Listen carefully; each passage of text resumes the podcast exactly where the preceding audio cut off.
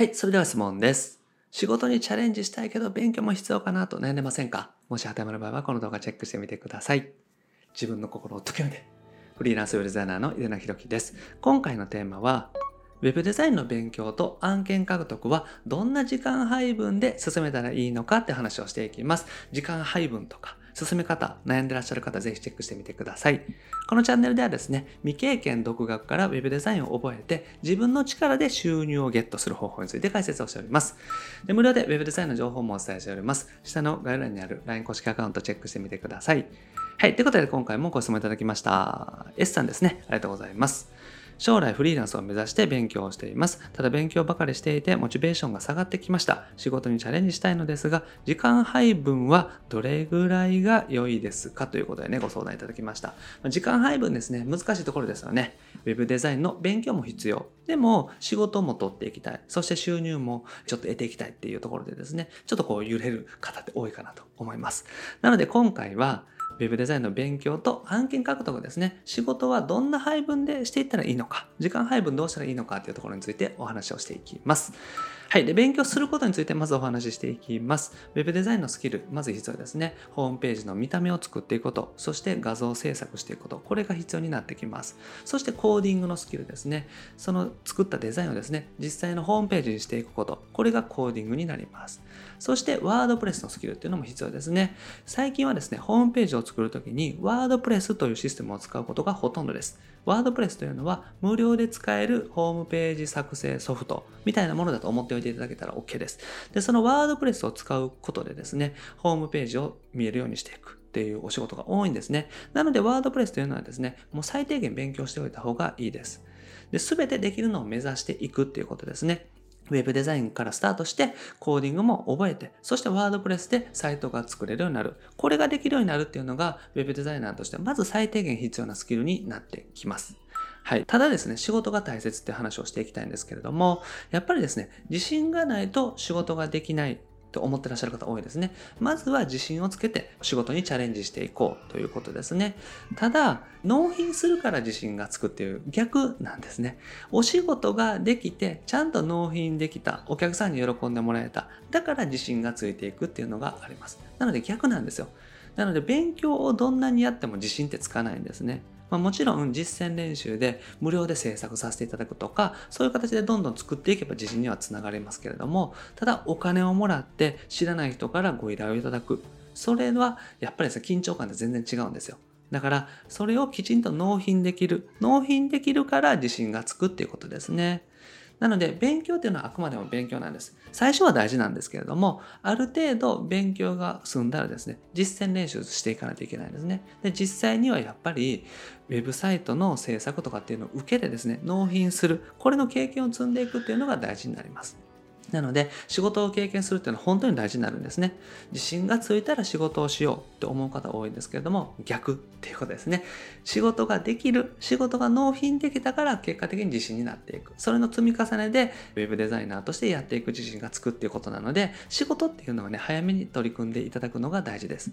じゃあどっちを優先したらいいのかってことなんですけど、簡単な仕事っていうのは安いんですね。これは簡単な仕事っていうと、やっぱり単価が安いです。だからすぐ終わるとか、えー比較的ね、どなたでもできるような仕事っていうのは単価が安いってことですよね。で、仕事ばっかりやっていても勉強が進まないっていうのはあります。なので、バナー制作とか画像制作のお仕事って1件1000円とかぐらいのことが多いですけれども、1件1000円のお仕事をね、10枚させてもらっても1万円じゃないですか。だから、最初はね、練習としていいんですけれども、ずっとそれをやってると、1ヶ月1万円以上の収入にはならないんですね。だから、勉強する時間もないですし、どうしてもですね、仕事ばっかり優先するっていうわけにもいかないです。だから、サイト制作のスキルっていうのをね、まず優先させていただくのがおすすめです。最初はね、ちょっとバナー制作とかっていうのをやってみてもいいんですけども、それをずっとやるんじゃなくって、ある程度バナー制作できるようになったなってなったら、次はホームページ制作の勉強をしていってですね、進めていくっていうのがおすすめです。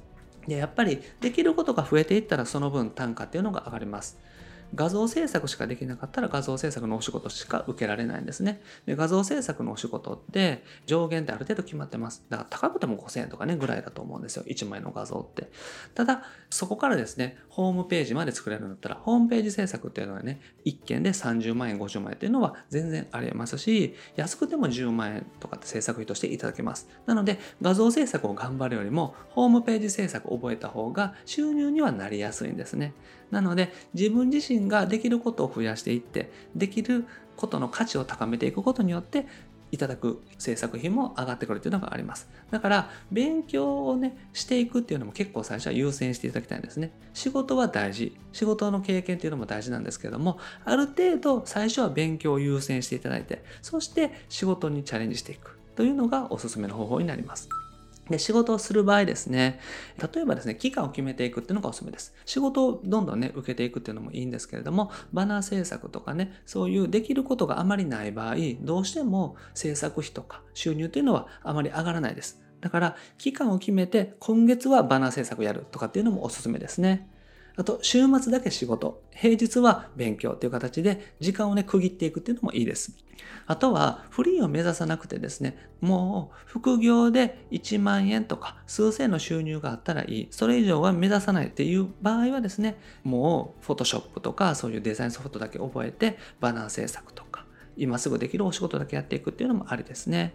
なので5万円以内とか、まあ、3万円とかそれぐらいだったら画像制作だけでも収入にしていくことは可能ですね。それはすぐにできるっていうのはね、人によって違いますけれども、例えば YouTube のサムネイルのお仕事をですね、毎日発信してらっしゃる方と契約して、月3万円から5万円ぐらいをサムネイル制作のお仕事としていただくっていうのは十分可能だと思います。なので、そういった形で月5万円以内の収入があったらそれでいいっていう方は画像制作だけを覚えてですね、どんどん画像のスキルを上げていくっていう形でも OK です。で、もっともっと収入を上げていきたいっていう場合は、やっぱりですね、あんまり仕事を優先しない方がいいってことですね。はい。で、仕事の取り組み方なんですけれども、練習の仕事っていうのはないです。これはですね、クラウドソーシングで練習していきましょうとかって言ったりもしますけれども、仕事としてですね、やっぱり練習っていうのはないので、真剣に取り組んでいかないといけないってことですね。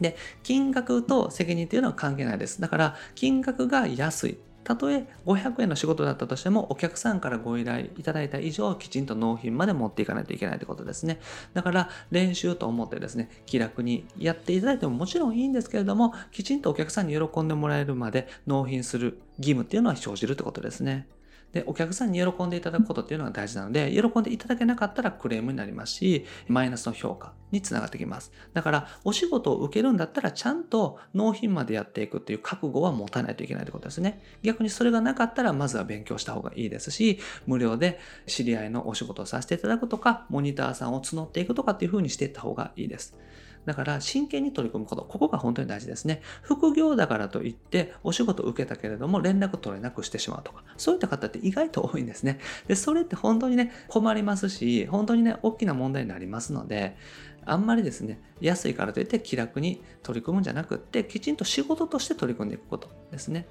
だから練習という仕事はないってことですね。そこだけはね、覚えておいていただけたらと思います。